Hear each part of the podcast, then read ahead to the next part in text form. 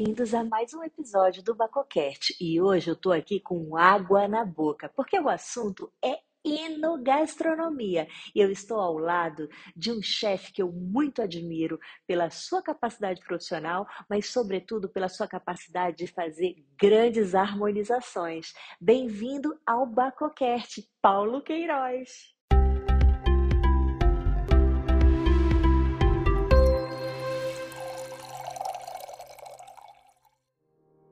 Bem-vindos ao Bacocast, um podcast que é um verdadeiro brinde aos seus ouvidos. Eu sou Daiane Casal e por aqui irei compartilhar informações, curiosidades, experiências, conversas, tudo sempre relacionado à bebida de Baco.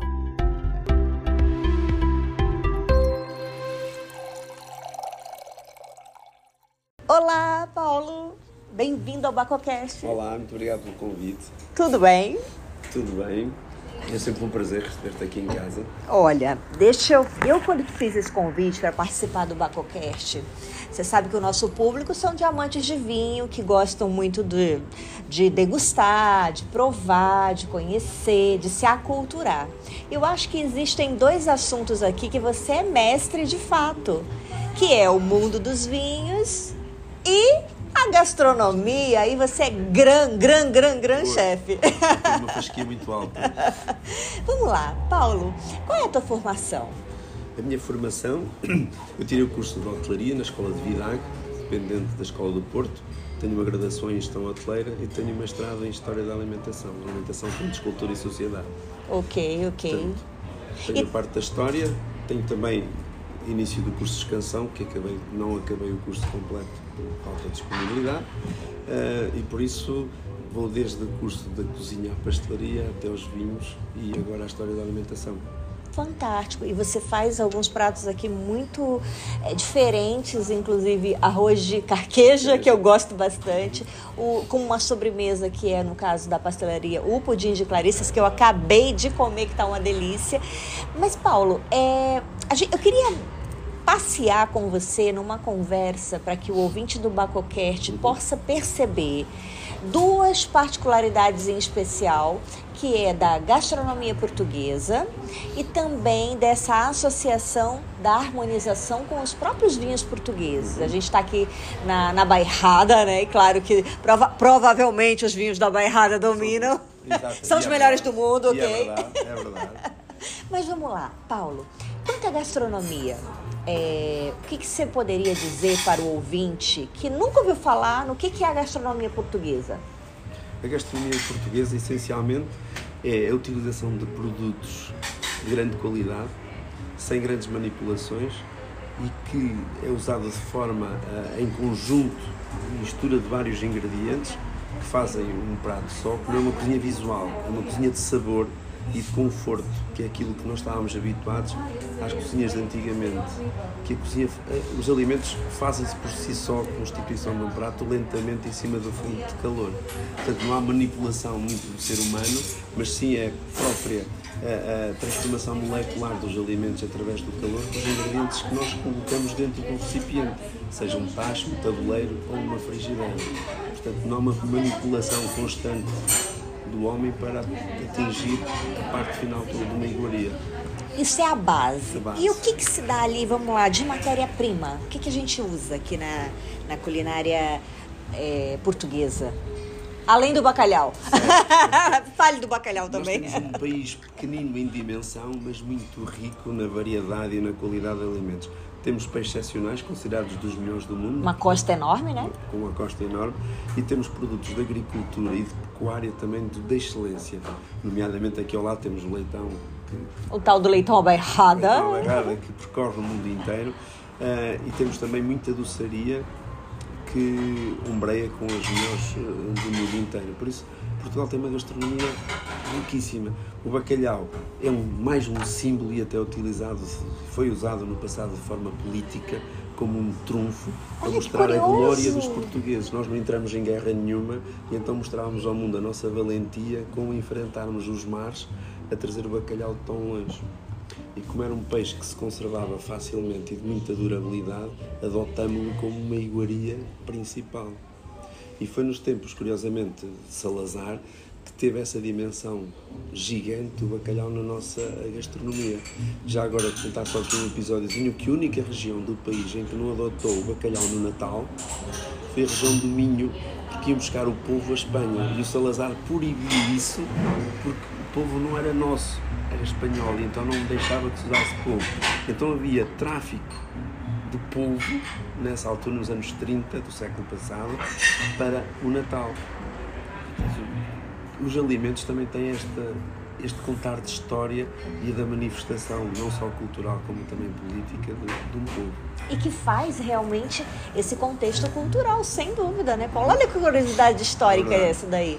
Muito interessante, não sabia. Temos, sim, nós temos alguns alimentos que realmente uh, dão esse enfoque nacional e o bacalhau é sem dúvida nenhuma o, o, o mais prestigiado porque nos transpôs uh, para além fronteiras e deu a dimensão de um povo valente e que não tem medo de, de ir à luta para o desconhecido, mesmo não entrando em guerra nenhuma. Isto é curioso, este paralelismo que foi feito durante os anos 20, 30. Uh, do século passado em Portugal. E ao mar, né? E ao mar sem eira nem beira é e não sabia nem se ia voltar, enfim. No fundo já o fizemos com os é. descobrimentos. É? Sim, claro. Uh, e por isso o povo português é um povo valente. Não gosta de entrar em guerras diretas.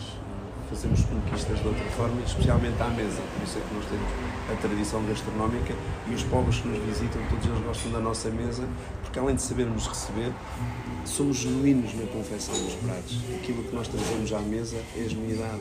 Não há manipulação, nem grandes molhos, nem, nem subterfúgios para aquilo que é o verdadeiro alimento. E com isso, o que é que acontece? Os nossos vinhos ficam também a ganhar. Os vinhos eh, portugueses são também de grande qualidade, estão agora a começar a ter notoriedade internacional, felizmente, e há aqui um conjunto da enogastronomia, que é um fenómeno recente a nível nacional, que nos está a ajudar a projetar além fronteiras e que realmente é um conjunto espetacular. Os vinhos portugueses com a nossa gastronomia fazem-se combinações fantásticas. E cada, e cada região tem a sua particularidade, né? Claramente que sim, e, e não só com os produtos uh, uh, da região, como também regiões fronteiras. Uh, e aqui na nossa região, na região da Bairrada, para mim é a melhor região de vinhos brancos do país, é a minha opinião conseguimos fazer harmonizações fantásticas e não vamos mais além para falarmos do leitão e do espumante, que então é uma combinação considerada de, de luxo e, acho que nasceram um para o outro em termos de um pairing perfeito, sim, né? E vamos lá, Paulo, é, vamos entrar no, no, no mundo dos vinhos agora. Vamos imaginar aqui uma bela de uma posta de bacalhau, né? Uhum. Com regada no azeite, com alho, com aquelas batatas ao murro. O que melhor harmonizaria, na sua opinião, para esse prato que você fosse confeccionar? O que, você sugeria ao seu cliente? O meu cliente sugeria ou um encruzado ou um bairrada branco. Ou um bairrada branco, um cercial, bical? Um cercial, um bical. Ok. Boa. Agora vamos lá numa bochecha de porco. Uma bochecha de porco, como nós fazemos aqui bochecha de porco com vinho bairrada, iria utilizar também um vinho semelhante àquele que usamos na confecção. Aí já usava um vinho, se calhar, com um bocadinho de madeira, com estrutura, mas um tinto encorpado. Um tinto mais encorpado. Tinto mais encorpado. Ok. Vamos lá. Um outro prato aqui, um outro marisco aqui que eu adoro, camarão, ali no alho e óleo. Um camarão, se fosse para impressionar a, pessoa que eu tinha, tivesse à mesa comigo ou o cliente que eu tivesse, se fosse eu de cozinhar, sem dúvida nenhuma que era um espumante. Um espumante, um boa. Uhum. É, seria logo a minha primeira, a minha primeira lembrança. Se não, um rosé com alguma estrutura, que felizmente já temos muito bons rosés também, presentemente em Portugal, em várias regiões se fazem bons rosés, e se calhar um, um rosé também com camarão. Cresceu muito né, o mercado dos rosés, né, Paulo? Os brancos primeiro, que tiveram uma evolução fantástica, que acho que quem gosta de vinhos, como é o meu caso, muito mais brancos do que tintos presentemente. E tenho conversado com algumas pessoas e é comum o gosto neste momento de todos os brancos. Os brancos cresceram muito. E os rosés neste momento estão a seguir esse caminho. Deixaram de ser refrescos de frutos vermelhos para serem vinhos encorpados, vinhos com grande sabor e estrutura que acompanham perfeitamente a refeição. Tá, e uma chanfana? para quem não sabe o que é uma chanfana, descreve lá, Paulo. Uma chanfana não é mais nem menos do que deveria ser uma cabra velha, portanto com gordura, uma carne já cheia de sabor, com muita proteína, uh, uh, em barro, com a gordura, com muita banha de porco, uh, e por isso tinha que ser um vinho com muita estrutura. Uh, alguns aqui na região e até nas terras de Sicó uh, aparecem vinhos realmente já hoje em dia, projetos muito interessantes que acompanham perfeitamente com uma chanfana. Com uma chanfana, harmonizaria muito Tem que bem. ser vinhos encorpados, mas com alguma acidez para cortar a gordura da chanfana, mas também tenham estrutura para aguentarem uh, a, a, proteína propriamente dita da carne. Olha, esse ping-pong aqui que eu fiz com o Paulo não é é proposital, na verdade. O objetivo é fazer você raciocinar uhum. na base do prato, que na verdade é ela que vai determinar ali a tua escolha do, do vinho que você uhum. vai fazer ali de, de acompanhamento para a tua refeição. E você deu vários exemplos aqui muito interessantes e fantasticamente muito bem pontuados e observações inclusive.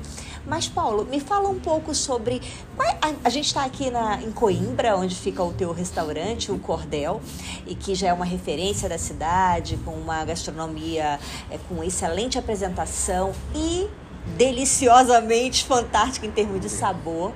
Porque tudo a gente começa com os olhos, né, Paulo? Então, por isso que eu falei primeiramente da apresentação, porque todos os teus pratos são muito bem apresentados. E depois, quando você coloca na boca, aí se derrete completamente. Oh, aí se derrete completamente. Mas me diga lá, aqui em Coimbra, onde nós estamos, quais são os mais. Ah, o que você percebe que o público mais procura em termos de vinho? Uhum. Em termos de vinho, neste momento, a região que nós mais uh, vendemos aqui é Bairrada o Douro. Você acha que isso é em virtude de nós estarmos na Bairrada?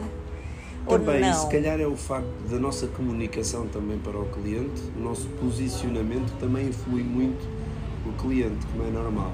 Uh, porque o nosso gosto vai influenciar também o cliente né? e as nossas sugestões acabam por, por ser isso. Por isso, os vinhos que nós vendemos mais presentemente é Bairrada e o Douro. O Dão começa a ter também já uma grande expressão, o Alentejo, talvez pela distância, talvez confesso que eu não era grande fã do Alentejo, apesar de agora estar a ver projetos muito interessantes no Alentejo de vinhos e começo a ver mais Alentejo, talvez pela proximidade e por eu achar que realmente a Bairrada tem excelentes vinhos. E como estamos numa sustentabilidade, ecologia, meio ambiente, o, o, gastar produtos de proximidade está também dentro da nossa gênese cada vez mais. E por isso a região da Bairrada é a região juntamente com o SICO, que estamos a tentar também promover de certa forma, uh, são as regiões que nós privilegiamos mais em termos de, de venda ao cliente. Está dentro do perímetro, né? Exato. Então isso vale para a matéria-prima da gastronomia, Exato. como também até na escolha dos vinhos uhum. que você tem aqui para ofertar aos seus clientes, é isso? Exatamente, sim. Você percebe que aqui recebe muito turista, né? Sim, também E o público de fora, o, o turista, é, fica surpreendido com os vinhos da Bairrada? Fica porque não tem uma imagem muito positiva dos vinhos da Bairrada, muitos dos turistas, uns não conhecem e outros têm aquela imagem que muita gente infelizmente tem, que são vinhos ásperos, vinhos que não são bebíveis, vinhos muito adstringentes e nós aqui fazemos um trabalho de lhes dar a provar alguns vinhos que nós consideramos que são vinhos realmente bons ficam com uma imagem completamente diferente da nossa região, mesmo em termos de vinhos. Se surpreendem, né? Se surpreendem. E Comparam aí... até com regiões de Itália e de França. Temos vários clientes que, que comparam isso, inclusive uh, que há dias temos um casal de franceses que lhes dei a provar um vinho daqui da Bairrada de 2004. Ui! Eles ficaram encantados com aquilo e compraram as garrafas todas de vinho que eu tinha aqui da, uh da, da, uh -huh. Era baga pura? Não, por acaso era não era um pura, era barrada, mas não era baga pura. Okay. E acabaram por querer levar o vinho porque realmente achavam que era um vinho que estava fantástico e se calhar nós não valorizávamos claro. dessa forma. Por isso a região tem feito um trabalho bastante bom, que é comum às outras regiões do país. Felizmente as regiões uh, do nosso país de vinho estão a fazer todas um trabalho de dinamização bastante bom e os produtores têm feito um trabalho de qualidade gigante. Acredito que muitos deles fazem sacrifícios até para além daquilo que se calhar conseguiam suportar, mas que o consumidor hoje em dia não tem razão para não consumir. O abrir garrafa não é fácil, né, Paulo? Sim para o produtor. Isso que o Paulo pontuou aqui, nossa, como foi no meu coração agora. Uhum. Porque é uma das coisas que eu sempre observei num produtor, que muitas vezes você vê ali, ele é um, uh, de modo geral, pequenos produtores, né? Não tem essa condição de orçamento para marketing, né? E que a gente sabe que a garrafa aberta está no contexto do marketing, mas muitas vezes ele não tem essa condição. Então faz literalmente no sacrifício, tirando do couro, literalmente, é para abrir mais uma garrafinha, para dar a provar. E é algo extremamente extremamente importante, né? Porque tá, tem que divulgar o produto, mas ao mesmo tempo é muito oneroso, né? É, é muito verdade. oneroso para o produtor. Então, é, a gente ter essa percepção, nós que somos do mercado do vinho, ter essa percepção e ter esse olhar né, mais humano no, no, no aspecto de estar tá ali também contribuindo de alguma forma positiva para que aquele produto maravilhoso que o produtor faz com tanto sacrifício consiga chegar aonde é o objetivo dele, ser vendido claro. a garrafa e o produtor seja remunerado pelo seu trabalho. Sim, sim. Porque assim é que fecha o ciclo, né, é Paulo? Verdade. Não é dar somente produto e abrir garrafa e fazer de graça, né? Certo que é, é complicado. Paulo, você, eu acho que eu estou aqui com um professor também, o Paulo não se apresentou, mas ele também ele leciona aqui a gastronomia. É, qual que é a, a turma? Como é que é que você... Eu neste momento estou dada a licenciatura em gastronomia e dou também gestão de restauração e bebidas aos cursos de cozinha. Boa.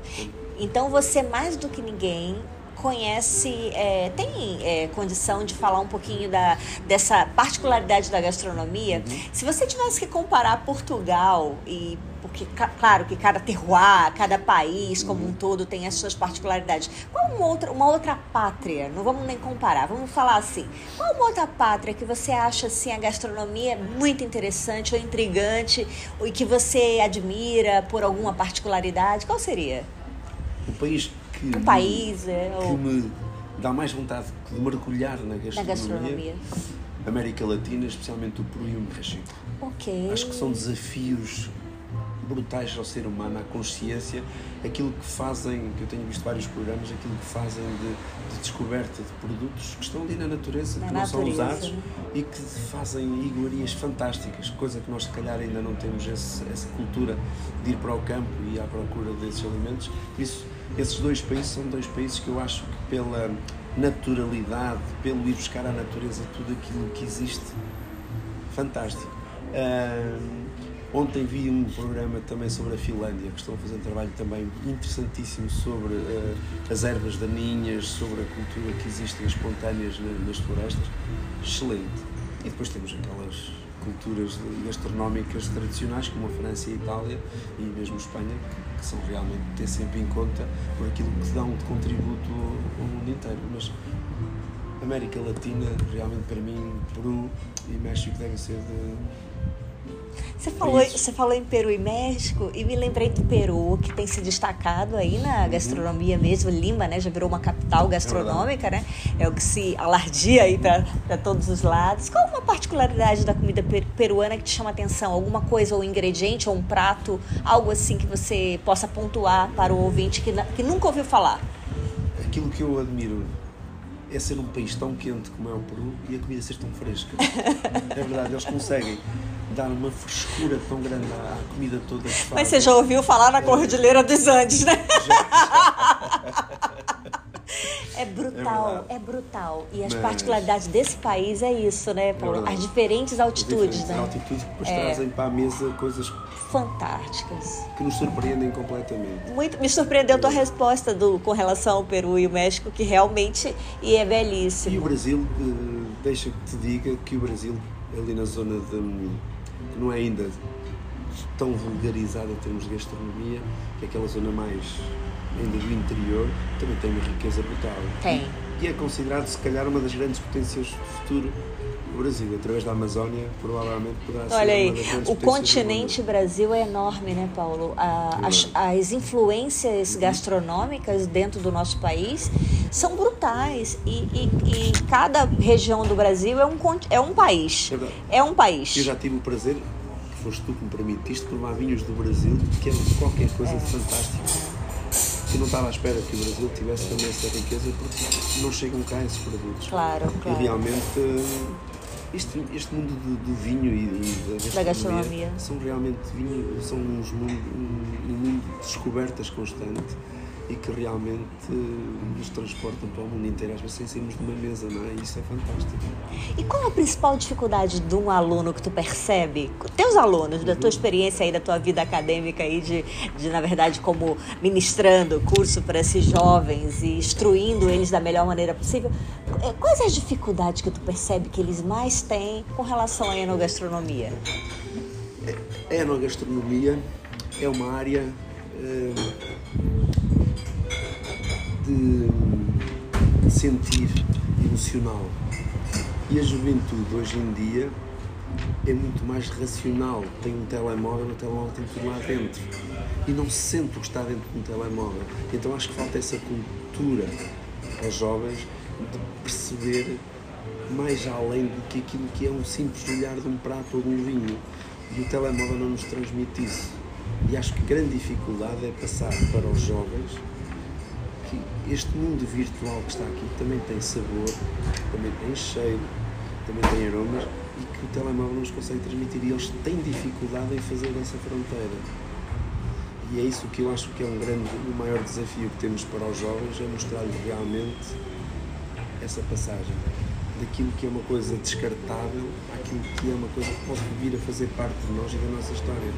Nós, humanidade.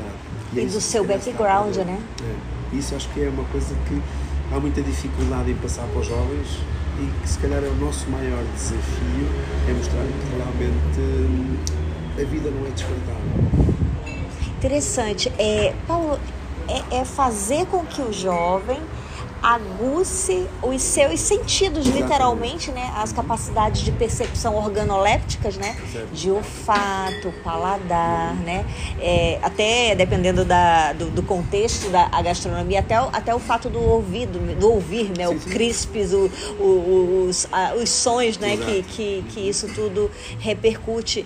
E, enfim é muito interessante e, e, o fato de dessa questão do descartável, como você mesmo falou, eu conheço pessoas que, se você perguntar assim, quantos vinhos já provou, né, e tudo, a pessoa provou milhares de vinhos, mas se você sentar com essa mesma pessoa, vamos lá, caracterizar aqui grupos de vinhos, a pessoa não sabe fazer isso. Então, é, aí você vê que não adiantou provar sem perceber, sem aguçar os é sentidos de fato. Uhum. E isso, a, não só o mundo dos vinhos, mas a tua área, que é a gastronomia, é muito necessária, né? É, é, na verdade é vital, né, Paulo, para você aguçar é, é, todos os teus sentidos e poder chegar lá percebendo melhor a gastronomia que está à tua frente e, consequentemente, o vinho da mesma forma. É muito emocional, nós temos que sentir e transportar-nos, o vinho transporta-nos para um território que muitas vezes está muito longe. Uh, e isso é que, que é essencial hoje em dia passarmos para as pessoas, que é uma coisa que se está a perder, que é esta emoção de sentir as coisas, a emoção de estar com as pessoas, a emoção de estar a uma mesa, não viver as coisas à pressa, senti-las. Isso é cada vez mais importante de trazer os jovens para essa realidade e o mundo dos vinhos gira em torno da mesa, né? É verdade, sem dúvida. É por isso que eu tenho que correr todo dia. Sem dúvida, sem dúvida. Não é fácil. Mas fala lá, Paulo. Olha, agora tu vai soltar as pérolas. Agora acabou. Vamos agora dos Vera. Agora vamos começar de verdade o ping-pong. Ok. O vinho, o, o Paulo prova muito vinho e ele tem uma capacidade de prova e quantidade de prova enorme. E tem já uma percepção muito clara de determinados estilos de vinho e tudo. Então, é, vou buscar aí um pouquinho do teu lado pessoal, uhum. é, dos teus gostos. Qual o vinho que marcou a tua vida? É uma pergunta difícil, é uma pergunta muito difícil. São vários, um claro. Só. São vários. Uhum. Mas houve alguns vinhos que marcaram, se eu fizer aqui um. marcaram porque me trouxeram pessoas. As uh, circunstâncias, né? Determinadas circunstâncias que se calhar não, se não fosse o vinho não teria conhecido. No teu caso. É, é verdade. Uh, Cabajás, uh, que trouxeste, marcou-me, sem dúvida nenhuma, foi um vinho que me marcou bastante. A é, marca todo mundo, é, é impressionante, é impressionante. É, Marcou-me. É, mas um vinho que me tivesse marcado, assim, marcado. Olha, há, há um vinho por acaso que eu conto sempre uma história, que é um vinho que é especial por isso, porque me provoca sempre sensações e me permite uma vivência balizada no tempo, que é curto, mas que marca sempre, que é o Volúpia das Caves São Domingos. Ah, okay. uh, é um vinho que tem umas características. Eu gosto muito dos vinhos que a Susana faz. E, o Volúpia tem ali uma característica que eu sei, quando vou ver aquele vinho, eu digo sempre às pessoas que estão comigo, a partir deste momento eu deixo de ser responsável para ser uma criança. é, que legal! É verdade, porque é um vinho que me provoca sensações diferentes. Claro, claro, é, claro.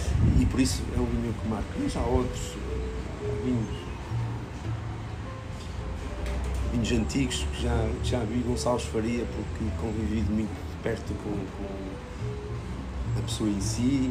Eu vi histórias deliciosas da parte dele e agora quando olho para uma garrafa de Gonçalves Faria do tempo dele, lembro-me de todas estas histórias uh, e a pessoa que ele era deliciosa contava, ele descrevia uma viagem através da descoberta de alimentos que fazia ao longo do percurso. Fantástico. E ainda tenho algumas garrafas de 1990 e 91. Ui, espera lá, vamos conversar baixinho aqui. Realmente, lá está a emoção.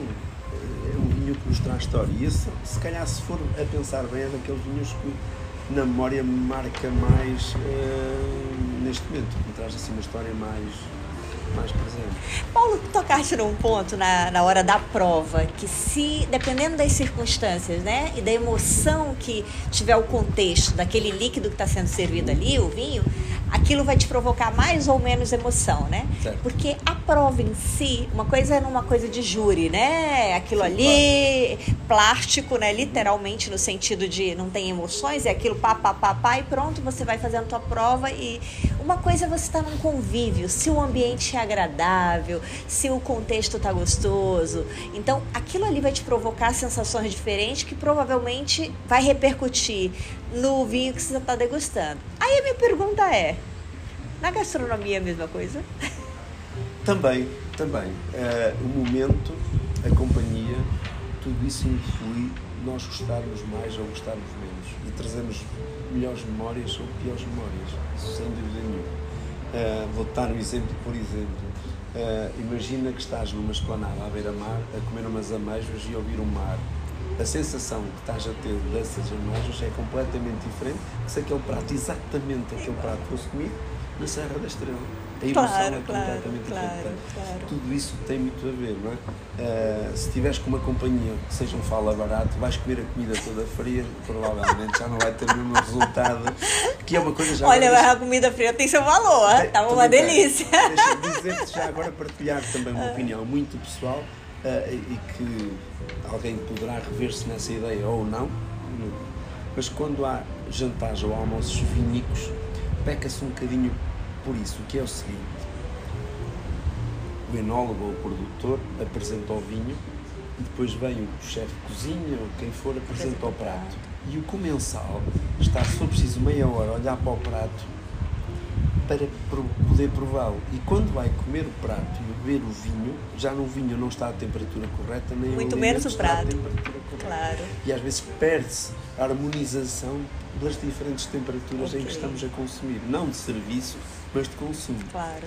E, isso é uma coisa que eu vejo com alguma frequência nos jantares. Esse é um olhar mais profissional teu, que tem sim. é, é com certeza um olhar bem mais o, o, olhar crítico profissional da excelência, né, de querer fazer o melhor e apresentar e fazer uh, aquela aquele momento para quem está ali é, apreciando seja impecável, né? E é por isso é até professora aí instruindo bem os teus alunos para não pecar nessas coisas, né? Que realmente é muito importante. Paulo, é, foi uma delícia conversar com você, falar um pouquinho da gastronomia portuguesa, falar um pouquinho da tua história em especial, mas tu não vais terminar esse Bacocast sem me dizer o nome de um vinho fora bairradino, fora da bairrada, fora. Acho que vamos, vamos até tirar Portugal. Um outro vinho que te precisa ser do Brasil também. Algum outro vinho assim que você considera um grande terroir e que harmoniza muito bem com determinado prato que você serve? Sirva aqui. É, aqui. Agora eu peguei pesado com ele. Eu sei. É, esse povo da bairrada, eles são barristas mesmo. um prato que você gosta de servir.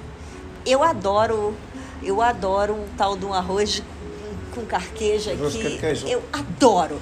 Aí, o que, que harmonizaria bem sem ser um vinho português? Um vinho Tondónio. Ah, rapaz! Por acaso ainda vi Vamos lá, semana. por e- quê, Paulo? Explica lá para os ouvintes. Porque acho que tem estrutura e tem alguma acidez eh, também. Eu não gosto Que aguenta, muito- né? Sim, eu não gosto de falar muito de acidez porque para o, para o consumidor normal, acidez vai buscar vinagre. Tá, Não então vamos explicar para o consumidor. O que, que é acidez? Uma frescura, uma, frescura, uma limpeza de boca eh, que deixa que a comida eh, nos envolva. E o vinho tem essa particularidade, permitir um abrir caminho, digamos assim, para que, neste caso, o arroz carqueja se estenda pela boca e nos envolva todo, com aquele, todos os sabores que tem o próprio arroz. E por isso o vinho Tondoni acho que eh, foi um vinho que me lembrei, porque vi há relativamente pouco tempo e começou muito bem. eh, e é um vinho que eu gosto bastante. Sim, harmonizaria perfeitamente sim com esse prato. Então, Paulo, é, finalizando aqui o Bacoquete especial sobre enogastronomia, com esse ser maravilhoso que entrou na minha vida devido aos vinhos, É verdade. Paulo Queiroz. Fale as suas últimas palavras. Quero agradecer. Obrigada, Eh, eu. Não é fácil de estar em frente a tanta beleza. Ui! e é verdade. Olha, desco- Mas descontem mas 100% que é amigo. mas tu permites perfeitamente uma vontade. És uma pessoa, É tão gostoso a gente és poder que vives para os outros, vives para, para a harmonia. E conversar, né, com, com amigos e poder partilhar as conversas sem filtros. Nós não estamos fazendo filtro edição de nada, E Paulo. também és dona de conhecimentos que faz com que a conversa possa fluir de forma inteligente, sem comprometer o teu entrevistado. E tu tens esse, esse dom que é permitir que as pessoas que estão à tua volta brilhem. Ah, Nem toda Obrigada. a gente consegue fazer isso, não é? Tu consegues ser uma rainha dando brilho aos outros, isso é fantástico. Isso também de emocionante ouvir isso de você, parabéns. porque eu sei que é de O trabalho coração. que tens feito, pela dinamização que tens feito pelo vinho português e pelos produtores portugueses é, pelo ser humano que és. Agradecer-te o facto de permitires que eu faça parte da tua roda de amigos. Ah, obrigada, É eu que agradeço. Paulo, mas onde que as pessoas te encontram nas redes? Convida para visitar o Cordel e onde as pessoas acompanham as tuas belezuras de prato. Venham provar, mas podem acompanhar quem estiver mais distante, né? Uhum. Vai lá. Nas redes sociais, essencialmente no Instagram e no Facebook, são as redes Quais são os arrobas? Os arrobas é arroba Cordel ou então Paulo Queiroz. Ok. Tanto num lado como no outro que encontro. E estou a preparar algumas novidades também para dinamizar mais eh, nas redes sociais, tanto numa como noutra. E por isso, como dizem o brasileiro, me aguarda. Me tá? aguardem, tô chegando. Agora ninguém segura mais esse homem, olha, inteligente, determinado, ousado, é, com foco impressionante, resiliente, um empreendedor que realmente é, faz com que a gente observe ele, o comportamento dele no trabalho de uma forma diferente. Muito obrigado. E parabéns pelo teu trabalho, parabéns pelo resultado das tuas ações que fazem com que inspirem outras pessoas também, porque a gente sabe que é uma lida muito difícil também, o dia a dia de um restaurante não é fácil. E obrigada também por ter tantas garrafas maravilhosas aqui para poder acompanhar. acompanhar essas delícias que tem aqui no Cordel. A garrafeira do Paulo, modéstia à parte, é muito boa, muito boa. Tem umas pérolas aqui que vale a pena você vir provar. Muito obrigado. Foi um prazer. O prazer foi todo meu. Voltem sempre. Tá, meu, obrigada. Eu sou Daiane Casal e você me encontra em todas as plataformas digitais com arroba Daiane Casal. Até o próximo episódio. Tchau, tchau.